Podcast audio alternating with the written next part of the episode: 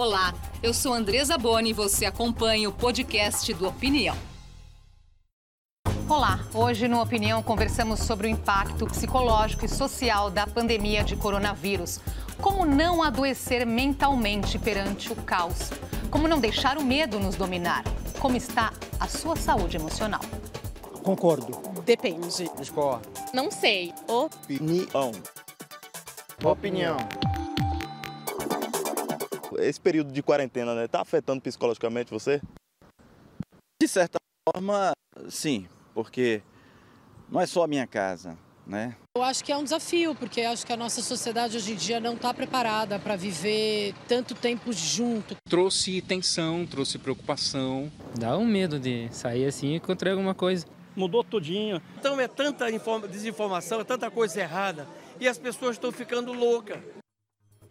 Para falar sobre os impactos psicológicos da pandemia e como manter o equilíbrio, recebemos o psiquiatra Daniel Martins de Barros, do Instituto de Psiquiatria do Hospital das Clínicas da Faculdade de Medicina da USP, e a antropóloga Denise Pimenta, doutora em antropologia pela Faculdade de Filosofia, Letras e Ciências Humanas, também da USP. Obrigada por estarem aqui hoje com a gente. Nós estamos recebendo muitas recomendações, não é? Manter a distância, como lavar as mãos, como tossir. Mas e a nossa cabeça? Como está nesse momento? Qual o peso do fator emocional, doutor Daniel? É, eu acho que todo mundo realmente está com uma sobrecarga emocional por vários fatores. Assim, tem, a gente pode gastar o programa inteiro falando só dos fatores que trazem uma sobrecarga, mas o principal é essa grande mudança.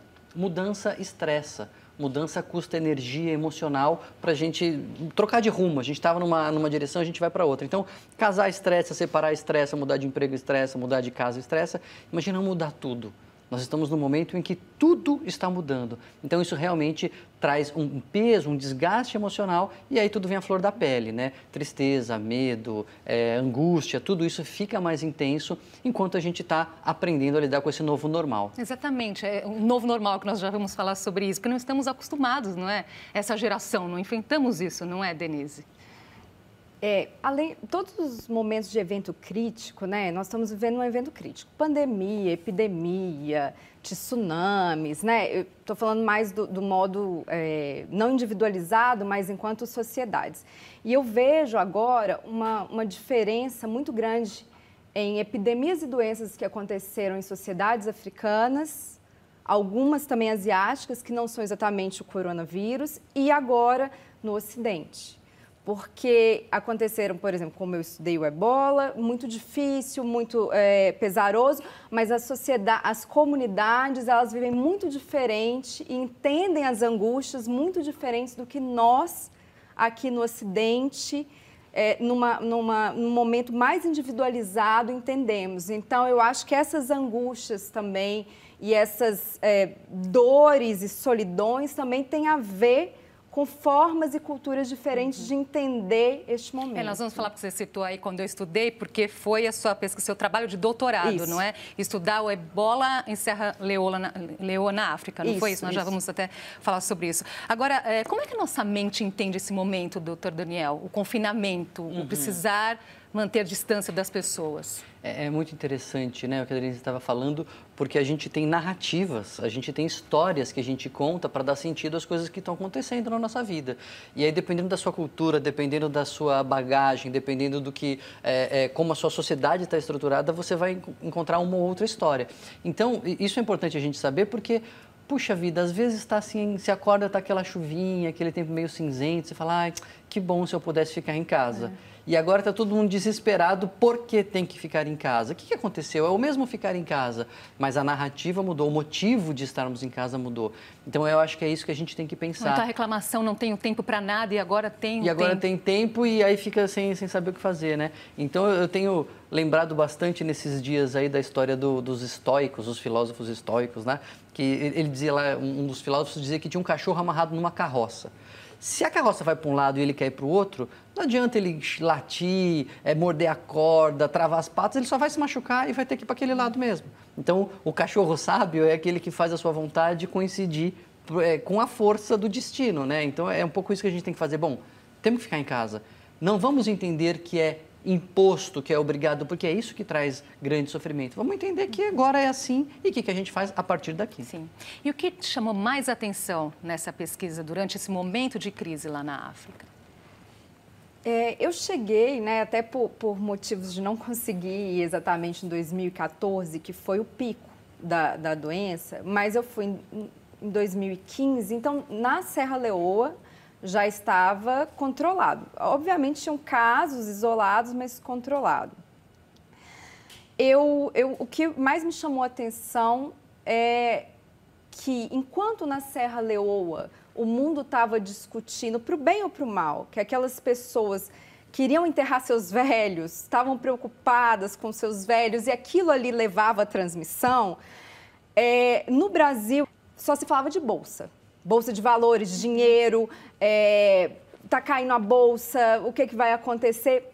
Então, o que, me, o que mais me chamou a atenção, e eu acho que isso diz muito dessa pandemia agora, é que enquanto, de um lado, numa, numa epidemia do ebola, a gente né, estávamos falando de morte de cemitérios, parece que a realidade de que pessoas morrendo, ontem é, muitas é, imagens de caixões na Itália, parece que a realidade, tá, a ficha está caindo agora.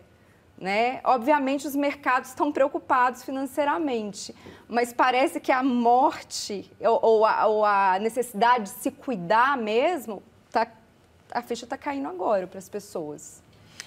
Sobre a, justamente a necessidade de se cuidar, nós perguntamos também para as pessoas em várias partes do país como elas estão agindo nesse momento para cuidar da saúde emocional. Está pensando em algum método, algum procedimento para não se preocupar demais, não afetar a tua saúde mental? Eu tento me manter a calma por causa que eu tenho três pessoas de risco na minha casa. Eu gosto de fazer palavra cruzada, eu gosto de ficar nas redes sociais. A gente tenta sempre manter esse pensamento positivo, né? Tentar ser mais solidário com os outros. Procuro agora não, não ouvir muitas notícias, né? Ler um livro, estudar, aproveitar que a gente está estudando online e focar mente em outras coisas. Muita meditação, quem conseguir, muitas conversas por Skype, por telefone. Chego em casa, eu vou fazendo alguma coisinha, vou coisando uma coisa, mexendo com uma coisa com a outra, para não ficar pensando muito nessas coisas, né? Pessoas deram dicas aí muito importantes, não é? Leitura, conversar, usar a internet a favor para conversar com as pessoas, mas para quem não está conseguindo fazer isso, doutor Daniel? Então, é, tem duas coisas, né? É, tem a aflição que as pessoas têm, que ela não é patológica. É, é, normal, as pessoas estão presas em casa, enfim, estão com tudo mudando. É normal ficar aflito, mas isso não é necessariamente doença. Tá? Tem um estudo legal feito no, no, na epidemia de MERS, que foi a outra eh, grande epidemia de coronavírus, mas que foi mais localizada né? É, no Oriente Médio ali, que as pessoas que ficaram em isolamento e desenvolveram MERS tiveram mais adoecimento emocional. As outras pessoas não. Então, é, é, a gente estar aflito é normal, é esperado que a gente esteja aflito. Agora, a gente estar fora de controle pode ser um sinal patológico. E aí, tem que procurar ajuda. Hoje em dia já estava regulamentado e agora está muito mais divulgado serviços de terapia online, né? E eu recentemente agora foi regulamentado pelo Ministério da Saúde a telemedicina. Você pode fazer consultas online. Então as pessoas que não estão dando conta, elas já podem estar adoecendo. Na dúvida, procura um psicólogo, procura um médico, que hoje já dá para fazer tudo isso online. Denise, e ela, eh, essa crise também atinge de formas diferentes as diferentes classes sociais, não é? Sim, atinge diferentes grupos. É, é uma coisa para se pensar, a gente não vai resolver agora, mas a discussão ainda sobre o que fazer, ela ainda está muito na classe média. Por exemplo, eu estou meditando eu vou me aprimorar, vamos supor, no italiano, no alemão. Mas essa ainda está muito em quem pode fazer home office, em quem é, pode trabalhar em casa, para se aquietar individualmente, né?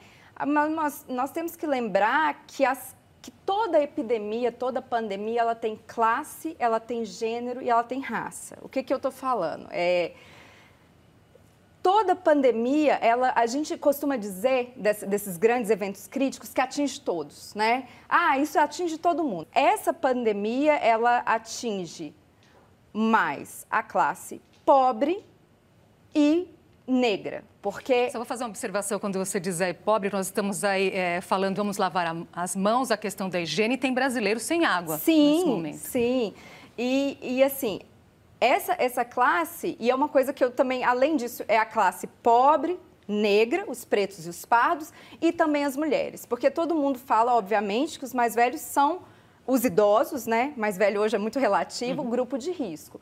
Mas eu sempre é, bato na tecla de quem mais vai se sobrecarregar é a mulher, a mulher que cuida.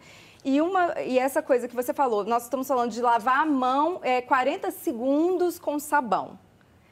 Essa não é a realidade de muita gente. Essa não é a realidade das comunidades no Brasil de ter água, acesso para todos, a todo momento. Quando a gente abre a torneira da nossa casa e tem o detergente, isso não passa na nossa cabeça, porque é muito rápido, né? A gente vai lá, higieniza.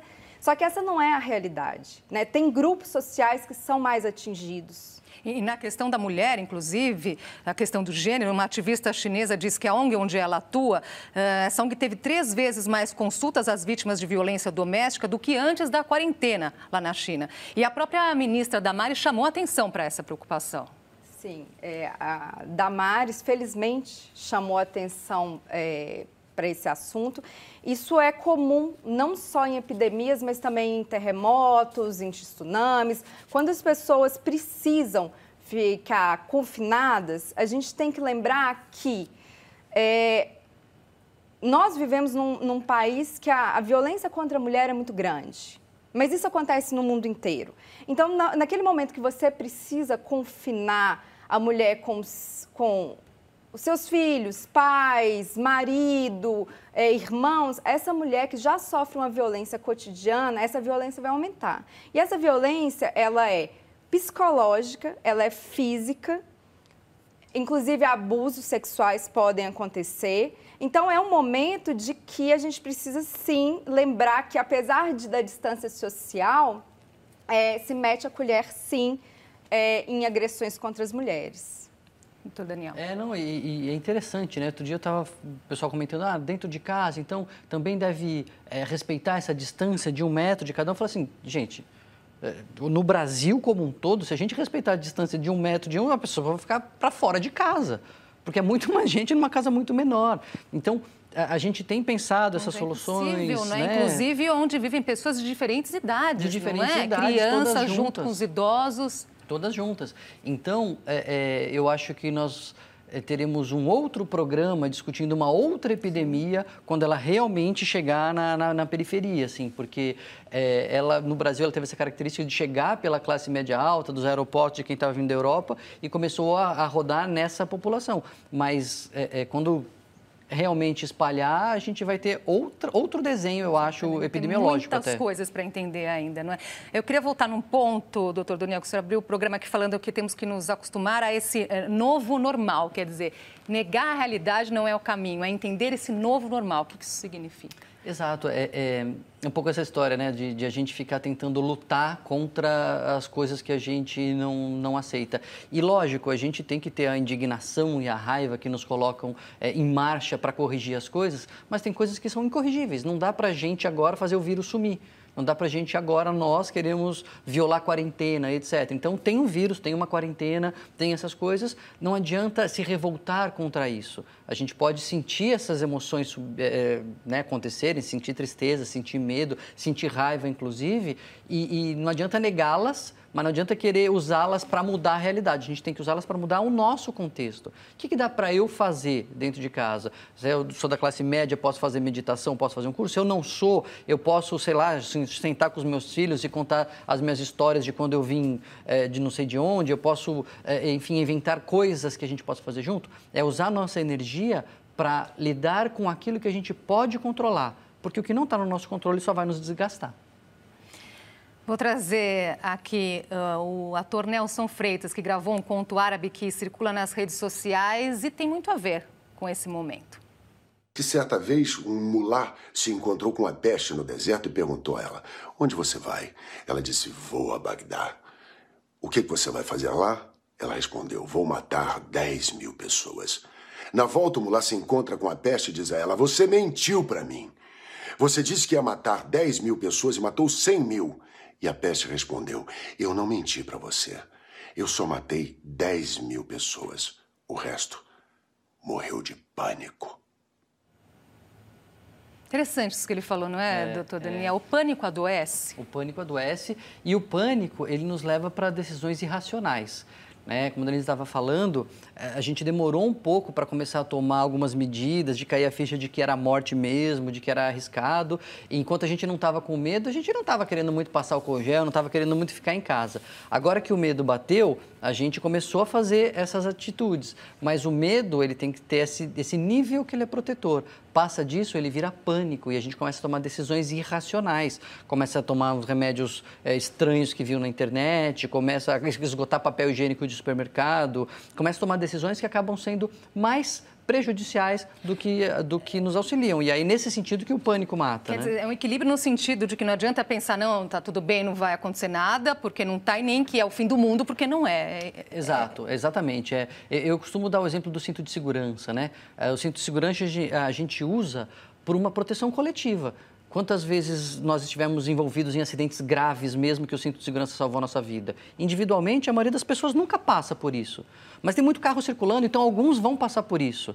Então a gente usa o cinto, todo mundo, para que a coletividade seja protegida. Agora, a, a medida de proteção, ficar em casa, usar álcool gel, é a mesma coisa. A gente tem que saber que a maioria das pessoas, individualmente, não vai morrer, não é um vírus zumbi que vai entrar e vai te estrangular. A maioria das pessoas não vai morrer, mas a gente tem que fazer isso porque muitas vão adoecer grave, então a gente tem que todo mundo se precaver para proteger a coletividade.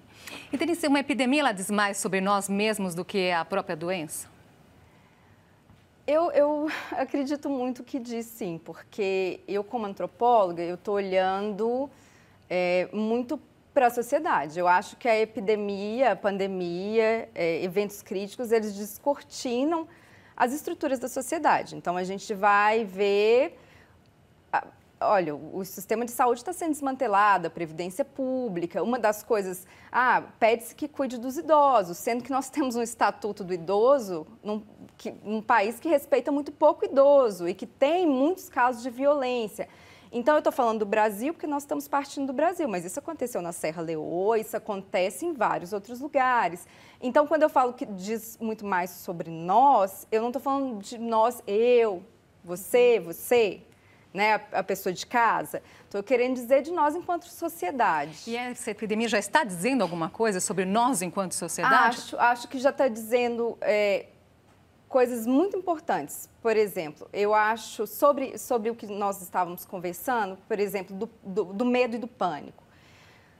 O medo ele é muito importante porque o medo, obviamente, ele te, te faz pensar. O pânico é mu- muito perigoso, né? O pânico te faz é, é, ultrapassar os limites.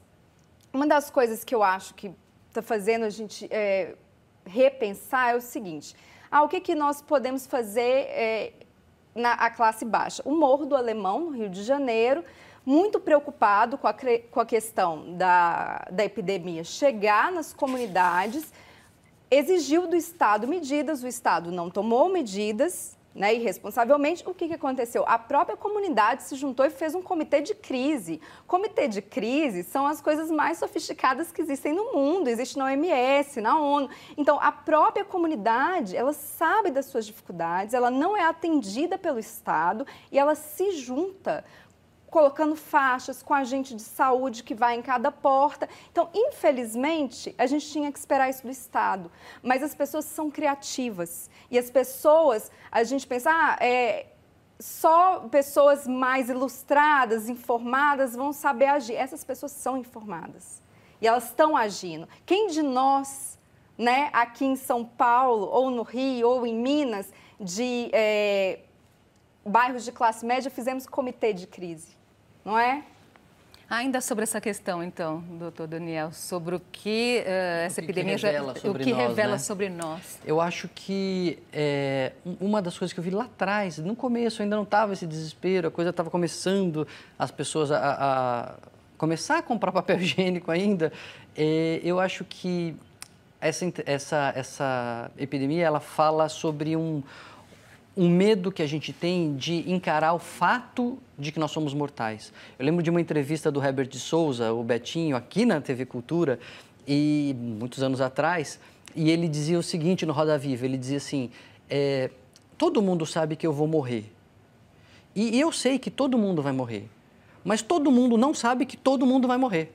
A gente não pensa nessa, que o coletivo inteiro, que o coletivo todo vai morrer. Eu acho que essa epidemia trouxe isso para nós e está nos levando a repensar muitos valores, está nos, nos levando a, a, repensar prioridades, enfim. Eu acho que isso talvez seja um, um aprendizado, quem sabe, né, para quando tudo isso passar. Ainda sobre o medo, no seu livro aqui, doutor Daniel, o lado bom do lado ruim, tem um capítulo justamente que fala sobre o medo, que tem tudo a ver com o que está, estamos vivendo agora, porque nós temos medo de ser infectados, temos medo de infectar, temos medo de perder pessoas próximas, temos medo de morrer, não é? Então, qual que é o lado bom desse medo? É, o, o, a ideia do livro é justamente falar das emoções negativas e como elas têm um lado bom porque as emoções negativas elas são desagradáveis, né?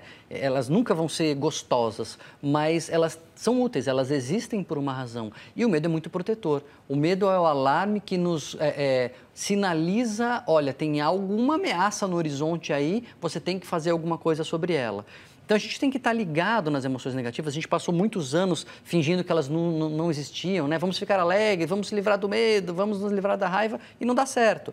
Então, o medo, é, entender o medo é importante por dois motivos. Primeiro, para saber que ele está sinalizando uma ameaça, que você tem que tentar fugir, e eventualmente até para falar, puxa, mas eu estou com medo, estou com medo de perder o emprego, mas agora eu não tenho nada para fazer é, sobre perder ou não o emprego, eu não consigo fugir desta ameaça do desemprego.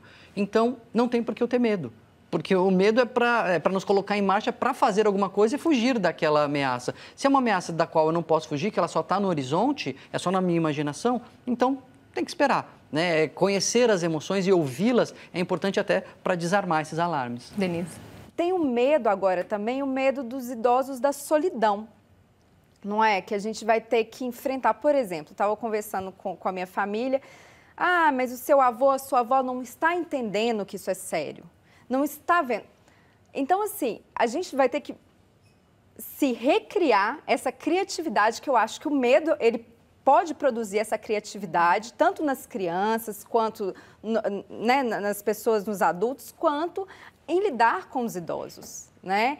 Porque se você pensa, uma, uma, senhora, um senhor de 90 anos ainda pode estar com uma saúde muito boa, mas está saindo pouco de casa, não está entendendo o que está acontecendo.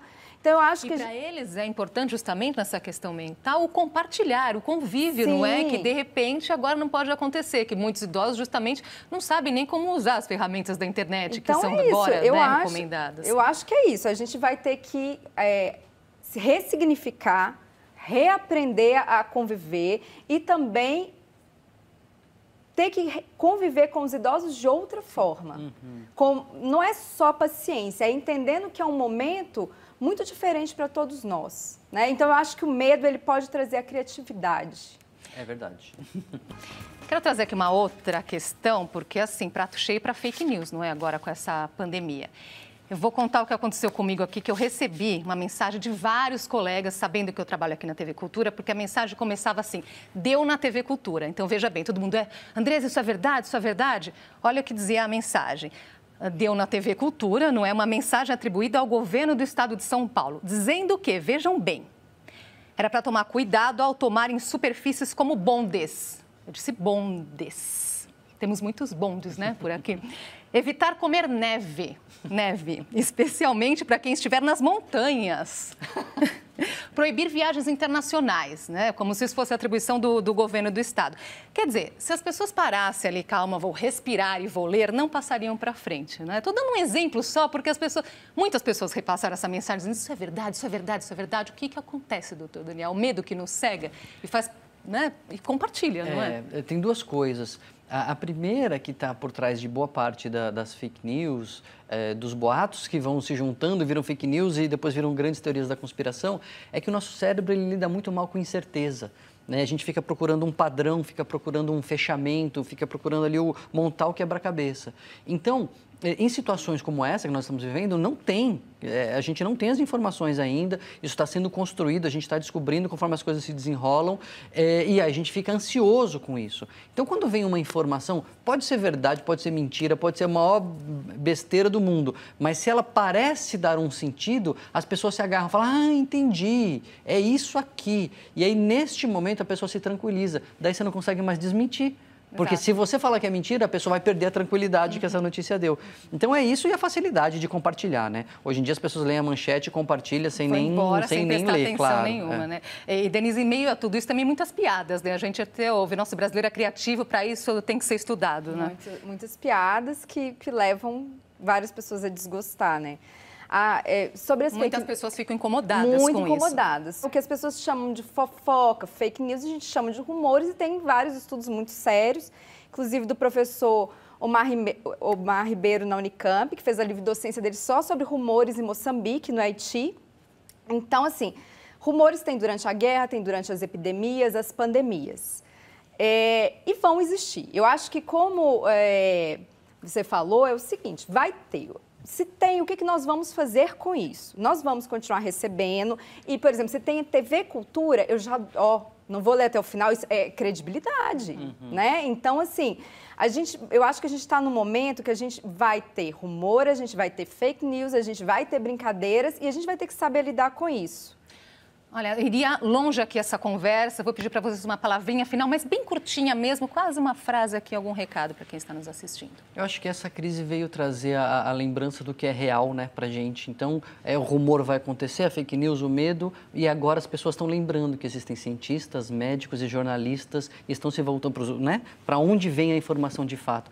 Agora, agora é de verdade. Denise. É, eu acho que agora é muito importante, as pessoas estão falando muito em solidariedade e egoísmo. Jamais sou contra solidariedade e egoísmo, mas é bom se pensar que quando se demanda solidariedade é porque nós estamos num estado de direito que não está nos dando segurança social. Então, é obviamente que eu concordo com a solidariedade, mas a gente demanda isso quando a gente está muito desassegurado. Agradeço muito vocês aqui hoje com a gente e até uma próxima oportunidade, não é? Vamos nos cuidar para sair dessa. Vai passar. Vai passar, vai passar. Vai passar. O Opinião fica por aqui. Eu sou Andresa Boni. Nós esperamos você na semana que vem. Opinião, qual é a sua?